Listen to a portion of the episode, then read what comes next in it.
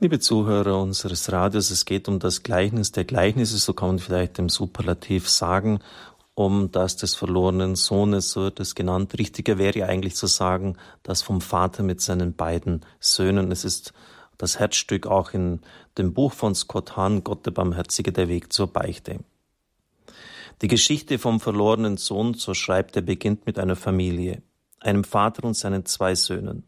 Diese drei sind durch blutsmäßige Bande ja noch mehr durch die Bande des Bundes geeint. Es ist genau diese Ordnung, diese Logik des Bundes, auf der das Gleichnis beruht und die es zum Drama werden lässt. Ein Vater konnte niemals einen Preis für seinen Sohn festsetzen. Dieser Sohn aber war bereit, sich billig zu verkaufen, obwohl er dafür einen hohen Preis bezahlte.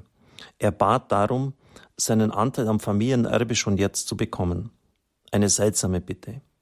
Für einen Sohn war es unüblich, ja schändlich, sein Erbteil im Voraus zu verlangen, als ob er das Ableben seines Vaters nicht mehr erwarten konnte. Im Buch Jesus Sirach, das kurz vor dem Leben Jesu verfasst wurde, wird der rechte Zeitpunkt für die Übergabe des Erbes angegeben. Wenn deine Lebenstage gezählt sind, an deinem Todestag verteil dein Erbe. Sirach 33, 24. Ein Sohn, der auf diesen Tag nicht warten konnte, erschien zumindest respektlos. Doch der Vater erfüllt die Bitte des Sohnes, worauf sich dieser so verhält, als sei der Vater tatsächlich von ihm gegangen und verstorben. Er verliert keine Zeit, packt seine Sachen und verlässt die Familie. Wir müssen verstehen, was es heißt, dass er in ein fernes Land zieht. Indem er das Land seiner Familie hinter sich lässt, stellt er sich außerhalb des Bundes. Er gibt die Gebräuche seines Volkes und den Gott seiner Väter auf. Er entscheidet sich also dafür, wie ein Heide zu leben. Das Verhalten, das er jetzt an den Tag legt, macht das deutlich. Jesus nennt es ein zügelloses Leben. Ohne einen Vater, der über ihn wacht, lässt der Junge seinen ungeordneten Neigungen freien Lauf und lässt sich weiter hinunterziehen. Von seinem älteren Bruder erfahren wir, dass hauptsächlich Prostituierte etwas von seinem Geld hatten. Im griechischen Text heißt es Pornea. Es war also ein richtiger Unzuchtsknabe, der Junge. Lange vor seinem finanziellen Ruin, der mit der Hungersnot im Land zusammenfiel, hatte er sich bereits moralisch ruiniert. Er hatte sich ganz seinen Gelüsten hingegeben. Jetzt kann er nicht einmal mehr seine leiblichen Grundbedürfnisse befriedigen. Er hungert. Das Einzige, was ihm bei seiner Arbeit sich bietet, das nimmt er an. Er arbeitet als Schweinehirt, als Hüter unreinster Tiere. Levitikus 11,7 werden sie unrein genannt. Der erniedrigendste Job, den sich ein Jude vorstellen konnte.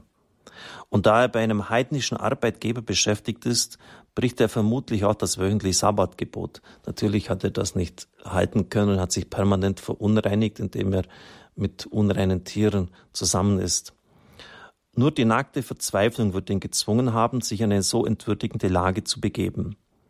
Zudem wird ihm jetzt bewusst, dass sein eigenes Schicksal noch schlimmer ist als das der Schweine. Diese bekommen wenigstens ihr Fressen regelmäßig vorgesetzt doch niemand interessiert, ob er zu essen hat. Er schmachtet nach dem Futter, das er den Schweinen vorwirft, aber niemand gibt ihm davon. Warum gibt ihm niemand davon? Es ist Hungersnot. Schweine kann man mästen, schlachten, verkaufen, aber Menschen nicht. Und ich formuliere das immer sehr drastisch bei der Auslegung dieses Gleichnisses, als, als er erlebt, dieser Bursche, dass eine Sau mehr wert ist als er, kommt er zur Besinnung. Und so ist halt das Leben. Und das geschieht mit vielen in der Seelsorge. Die müssen mal richtig volle Kanne gegen die Wand rauschen. Anders scheint es offensichtlich nicht zu gehen. Bis dann Leute endlich mal aufwachen und kapieren, Moment mal, was habe ich denn da eigentlich getan? Erst dann kommen sie zur Besinnung. Das ist nicht sonderlich schön, das ist nicht sonderlich angenehm, zumal wenn es mit gesundheitlichen Beeinträchtigungen zusammenhängt. Aber wie oft habe ich Leute, in der Seelsorge getroffen, die gesagt haben, erst als ich auf der Intensivstation lag, erst als meine Ehe crashte, erst als ich einen riesigen finanziellen Verlust hatte, bin ich zur Besinnung gekommen. Schon die Frage, warum es immer so hart spielen muss im Leben, bis wir mal aufwachen. Eine Frage ist exegetisch natürlich jetzt sehr diskutiert, ob das jetzt wirklich so ist, wie Scott Hahn es dargestellt hat dass nämlich der Abschied des Sohnes ja wie ein Verbrechen ist, dass er den Vater als tot behandelt. Es gibt im Alten Testament auch eine Stelle, aus der ersichtlich ist, dass man das Erbe auszahlen kann, wenn eine Hungersnot da ist, wenn einfach keine Existenzmöglichkeit für die anderen Kinder existiert. Allerdings gebe ich dann nochmals zu bedenken, was ein berühmter Exeget, nämlich Kenneth Bailey, geschrieben hat. Seit mehr als 15 Jahren frage ich Menschen aus allen Lebensbereichen, von Marokko bis Indien, von der Türkei bis zum Sudan, was es bedeutet, wenn ein Sohn sein Erbe verlangt, während der Vater noch lebt. Die Antwort war immer mit allem Nachdruck die gleiche. Das Gespräch verlief folgendermaßen. Hat in Ihrem Dorf jemals irgendwer eine solche Forderung gestellt? Nein, niemals. Wäre es möglich, dass jemals irgendwer eine solche Forderung stellt? Unmöglich. Wenn jemand das täte, was würde geschehen? Sein Vater würde ihn selbstverständlich verprügeln. Warum? Die Forderung bedeutet, er wünscht, dass sein Vater tot sei. Bailey führt dann aus, dass der Sohn nicht nur die Teilung des Erbes verlangt, sondern auch das Verfügungsrecht über seinen Teil. Nachdem der Vater seinen Besitz dem Sohn überschrieben hat, behält er noch das Recht vom Ertrag seinen Unterhalt zu bestreiten, solange er lebt. Hier aber erhält der Sohn die Verfügungsgewalt und die wird er folglich auch verlangt haben, auf die er genau genommen bis zum Tod seines Vaters kein Recht hat. Beide Forderungen setzen stillschweigend voraus, Vater, ich kann nicht warten, bis du endlich tot bist.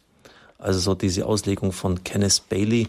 Wir können zumindest festhalten, dass der Wunsch des Sohnes an sein Geld zu kommen, ein Geschmäckle hat, wie wir es bei uns im Schwäbischen sagen.